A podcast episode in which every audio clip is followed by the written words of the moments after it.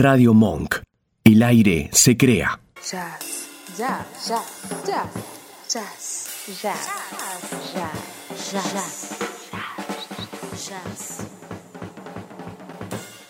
jazz. Estamos escuchando la muy particular versión de Cherokee, primer corte del disco Mutable, del saxofonista Gustavo Muso y del tecladista Esteban Shakeman. Este disco fue editado por el Club del Disco, ya se encuentra disponible en todas las plataformas digitales y para que nos cuente cómo nació Mutable, tenemos en línea a uno de los protagonistas, al saxofonista Gustavo Muso. Buenas noches Gustavo, yo soy José Luis de Jazz Consentido aquí en Radio Monk y te agradezco infinitamente que nos atiendas a esta hora. Hola José Luis, ¿qué tal? Un gusto, un placer estar acá con ustedes. Igualmente para nosotros, gracias por estar con nosotros y no estar con el partido. claro, bueno, bueno, no voy a decir que no lo estaba mirando, pero esto es súper importante para, para nosotros también. ¿Y cómo venimos con el partido? Eh, 1 a 0 hasta ahora, 1 a 0, 1 a 0. Para todos los que nos están viendo ahí, ¿Arriba? con un poco de suerte se mantiene. Estamos arriba 1 a 0, sí. Bueno, excelente, excelente. Bueno, muy bien. Entonces, más que motivados para hablar de Mutable, ¿cómo nació este disco? Sí, Que- por supuesto.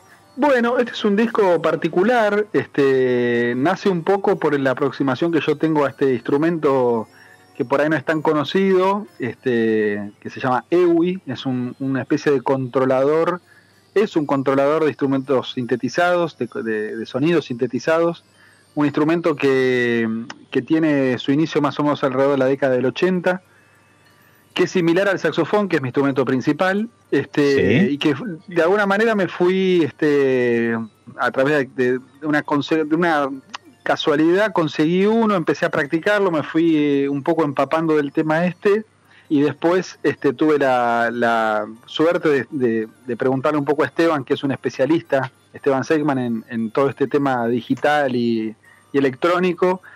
Y, bueno, fui avanzando sobre el instrumento y, y la verdad que bueno, después de dos años me pareció que era una, un- una linda posibilidad empezar a, a pensar en un disco. Así que bueno, ahí lo llamé Esteban, con el cual compartimos una agrupación ya hace varios años, más de 10 años, Real Book Argentina, eh, y le propuse empezar a probar con algunos estándares de jazz que conocíamos, que teníamos en común en nuestra práctica musical, y, y nos sorprendió el resultado, ¿no? Entonces, bueno, la verdad que nos llamó tanto la atención que decidimos hacer un segundo tema y, y nos volvió a pasar la misma sensación. Entonces, este, ta- terminó, desencade- se desencadenó un disco, digamos, pero no era nuestra, no fue por ahí nuestra primera intención. Que el material, la verdad que fue sorpresivo, ¿no? El resultado. Sí, sorpresivo para ustedes y sorpresivo para nosotros que seguimos la carrera de ustedes, este, puntualmente la tuya, en mi caso particular. Eh, y y- y Sí. me encontré con Mutable, digo, wow, qué evolución, qué mutabilidad de la música, sí, ¿no? Este, sí, sí, sí, la verdad que sorprende el disco, digamos, eh, me calculo que como oyente aún más, pero a no nosotros... te quepa la menor que somos una gran sorpresa. Claro, este, vos sabés que yo tengo ya dos discos grabados de estándar súper tradicionales. eh, Sí, los jazzísticos. tengo. Mi familia tiene un- mi familia tiene una, una historia en, la, en el género del jazz. Mi papá es trompetista, mi abuelo trompetista también. Este, mi tío saxofonista, clarinetista. Bueno, siempre todas nuestras navidades y fin de años transcurrieron eh, dentro de la de tocar, de jugar a, a tocar jazz y, y, bueno, interpretar algunos de, esas- de esos temas. Me imagino que los vecinos la- tocaban, la, tocaban el timbre con una botella en la mano y con una copa para seguir. Sí, sí, sí, siempre terminaba en la calle, todo terminaba en la calle, todo terminaba Qué grande, excelente, Este, excelente. este, bueno, seguí. así que de ahí a de ahí a esto fue todo un viaje, un viaje increíble, una, una locura. Y te digo que una de las pruebas de fuego fue mi, mi viejo, ¿viste? Mandarle el, el material y decir, mira, acá hay una versión de Smile, a ver qué te parece, Sí. ¿viste?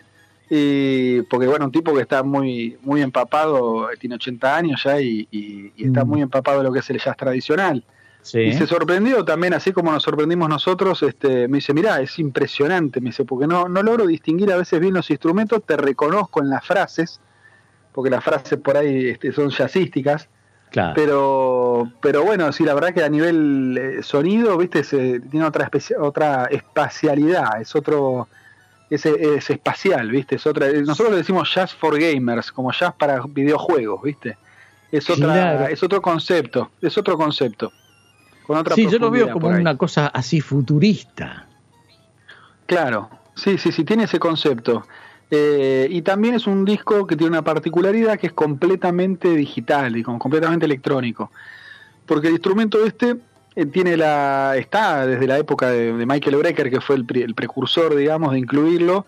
En general es un accesorio de, este, de algún disco acústico, un complemento en algún tema, pero yo hasta la fecha no encontré discos exclusivamente pensados de esta forma.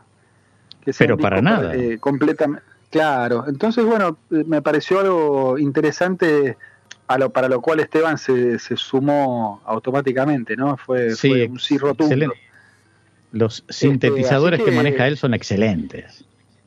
Sí, aparte, bueno, hay mucho, mucho por descubrir ahí, hay mucho, eso realmente es un mundo muy profundo. Parece una, cuando uno escucha ese tipo de materiales, este, ya eh, terminados, no culminados, da la sensación de una, de algo muy natural. Pero la verdad que no es, no es esa la, cuando uno está metido en eso, no es tan directo ni tan natural. A este, al contrario, es un, los sonidos tienden más bien a chocar que a empatizar.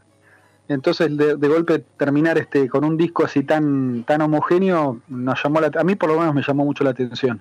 Sí, porque eh, desde aquí, no siendo ni crítico, ni analista, ni musicólogo, ni nada, este, lejos de, escuchar o percibir choques, este, se percibe toda una cosa muy amalgamada, muy, este, muy complementada una con la otra, y la verdad que es- tuvieron un resultado excelente. Y la gente que les Bueno, dijeron. Bueno, de entrada los músicos también sorprendidos, ¿no? Este, sí, pero eh, sorprendidos, sí, sí, porque la verdad que es, es música que uno no está acostumbrado a escuchar. A mí me sorprende todavía hoy cuando escuché recién que estabas eh, poniendo ahí Cherokee antes Sí. de hablar con vos, eh, me volví a, a sonreír porque me, me parece eh, completamente novedoso. Este, no fue nuestra intención ser novedosos. Yo lo que sí quería plasmar era el tiempo que me llevó a aprender a tocar el instrumento y, y dejar por lo menos una huella en esa en este tipo de, de música y en este tipo de, de, a- de approach a, a este tipo de música electrónica. ¿Y, Eh, y me cómo es ese instrumento? Porque no, no- se lo imagina.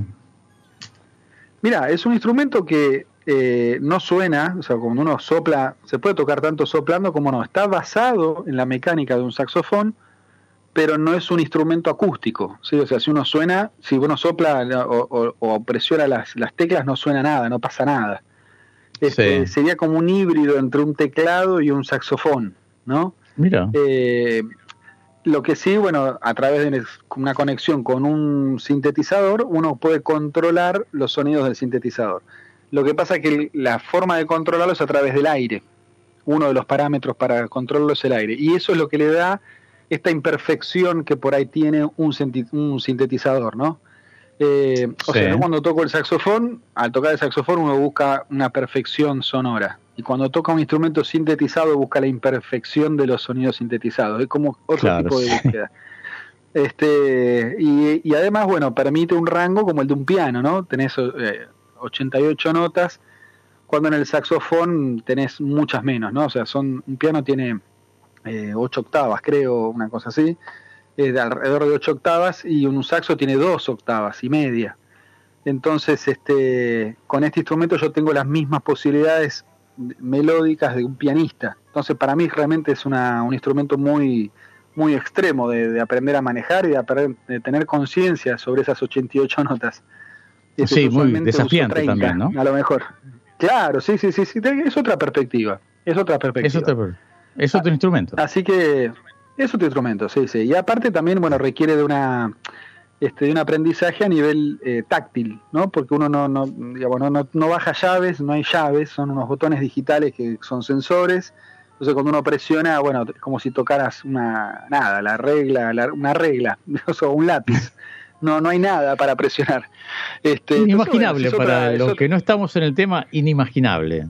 Claro, bueno, está bueno ahí chequear un poco y, y conocer instrumentos que seguramente serán muy famosos en el futuro, ¿no? Las siglas en inglés son IWI, es EWI, que significa Electronic Wind Instrument. Electrónico, o sea, sería como instrumento de viento electrónico.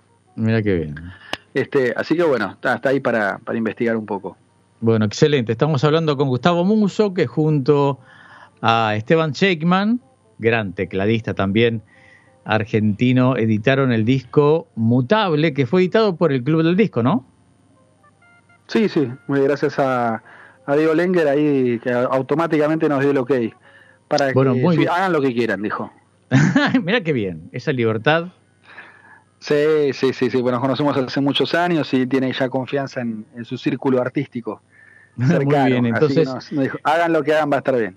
el Club del Disco editó Mutable, que ya está disponible en todas las plataformas digitales. Sí, sí, sí, ya está todos. En Apple Music, Spotify, este, sí, en, todas las plataformas conocidas, Deezer, están todas, todas disponibles para, para escucharlo. Pregunta de rigor y de viejo fanático Sí. nada más, ¿eh? ¿En, en físico van a hacer algo? Mirá, la verdad es que el disco va teniendo este, bastante, bastantes escuchas y va, va adquiriendo, se está transformando en un disco de culto, te diría. Ah, Eh, bien. Lo que pasa que, bueno, la era cambió, ¿no? Entonces, eh, Sí, ya- sí, o sí. sea que yo toco con Scalandrum ya hace años y estamos con el sello Warner trabajando también, ya hace un par de años, y los discos tienden más a salir en vinilo que ya en CD, como que el CD quedó como una, viste, quedó como en una en, en etapa medio del olvido. Entonces, bueno, aspi- aspirar a un vinilo es, es, es como muy pretencioso con este disco por los costos que eso tiene. Sí, sí, Pero lamentablemente. como que si no llegamos al, claro, si no llegamos al, al vinilo, no llegamos al CD. Así que bueno, dependerá de los oyentes que lo, que lo escuchen y que lo exijan. Este, y ahí por ahí, bueno, puede haber una posibilidad. Pero por ahora el físico se, se hace desear. Bueno, gente, a presionar para que estos chicos hagan el, el- el- el físico, sea en CD o sea en, en vinilo. En vinilo. Aunque la, la maldita, maldita La ecuación costo-beneficio siempre está al revés, ¿no? Maldita, maldita, maldita. Yo soy un fanático del disco físico, sea en CD, sea en vinilo. Este, no sé, cosa de, de hombre grande, ¿no? Porque este, No, abrir, no, para mí abrir, me gusta, a abrir mí el, abrir el, el pack del disco físico del vinilo, sentir ese olorcito que, es- que tiene, ver la artística del que hizo el dibujo, las fotos. Y es Sí, está cosa. todo ahí, está todo ahí. Es otra, Es otra cosa. Y aparte en este tipo de discos podrías ver este el instrumento, podrías ver el, Claro. nada, entender un poco qué, qué instrumentos usaron, cómo se usaron, dar, dar un poco Bueno. de espacio al relato. Entonces, a presionar para que puedan hacer Claro, el disco Para que físico. salga el, el- el disco físico. Eh, atendeme una cosa, ¿lo van, a, ¿lo van a presentar en algún lado? ¿Ya lo presentaron? Eh, mira, teníamos intenciones de hacerlo para diciembre, eh, pero bueno, yo estoy con algunos viajes, Esteban también está con bastantes cosas ahí de, en esta reactivación post pandemia y, Excelente. y bueno, algunos compromisos anteriores, sí, sí, por suerte sí, este, por ahí nos están tirando la, la idea para hacerlo el año que viene, hacer una presentación este, como corresponde, pero es un disco complejo también de hacer en vivo, Claro. este, creo que en dúo no sé si podríamos hacerlo, así que por ahí si se hace, este, habría que sumar algunos este, instrumentos electrónicos también ahí extras, como para poder Bueno. eh, em, hacer alguna especie de, de versión de este disco. Bueno, ojalá se pueda hacer. Así este, la gente Sí, sí, puede claro. disfrutar en vivo de lo que es ese instrumento tuyo y el de, el de Esteban también. Este, y ver el arte, porque en definitiva es un arte. Claro, exactamente, exactamente. Ojalá que así sea. Bueno, muy bien. Gustavo, yo te agradezco muchísimo que nos hayas atendido. Eh, los felicito por el, por el disco porque realmente fue sorprendente. Nosotros pasamos dos viernes atrás Smile y otro, y otro tema que no me acuerdo muy bien cuál es, perdóname, este, No, pero que eh, causó sorpresa. ¿eh? Varios oyentes me dijeron, ¿y esto? ¿Dónde se ¿Y acá consigue? ¿Qué pasó? Claro. Qué grande, bueno, genial. Así Genial. que, este, gracias por, bien, por- bien. por acompañar estas, gracias por acompañar estas propuestas y, y bueno, saludos a los oyentes también de, de esta radio. No, bueno, Gustavo, muchísimas gracias de vuelta, felicitaciones, saludos a Esteban, este y, Dale, y serán bueno, mandados. gracias a tu agente de prensa, a Yamila, Sí, que me pasó todo el disco y lo sí, podemos sí, tener y seguir escuchando. Una genia total. Una, Una genia leona. total. Bueno, les, les mando un saludo. Bueno, gracias. Hasta luego, Gustavo. Gracias. Chao, buenas noches. Chao, chao. Chau, chau.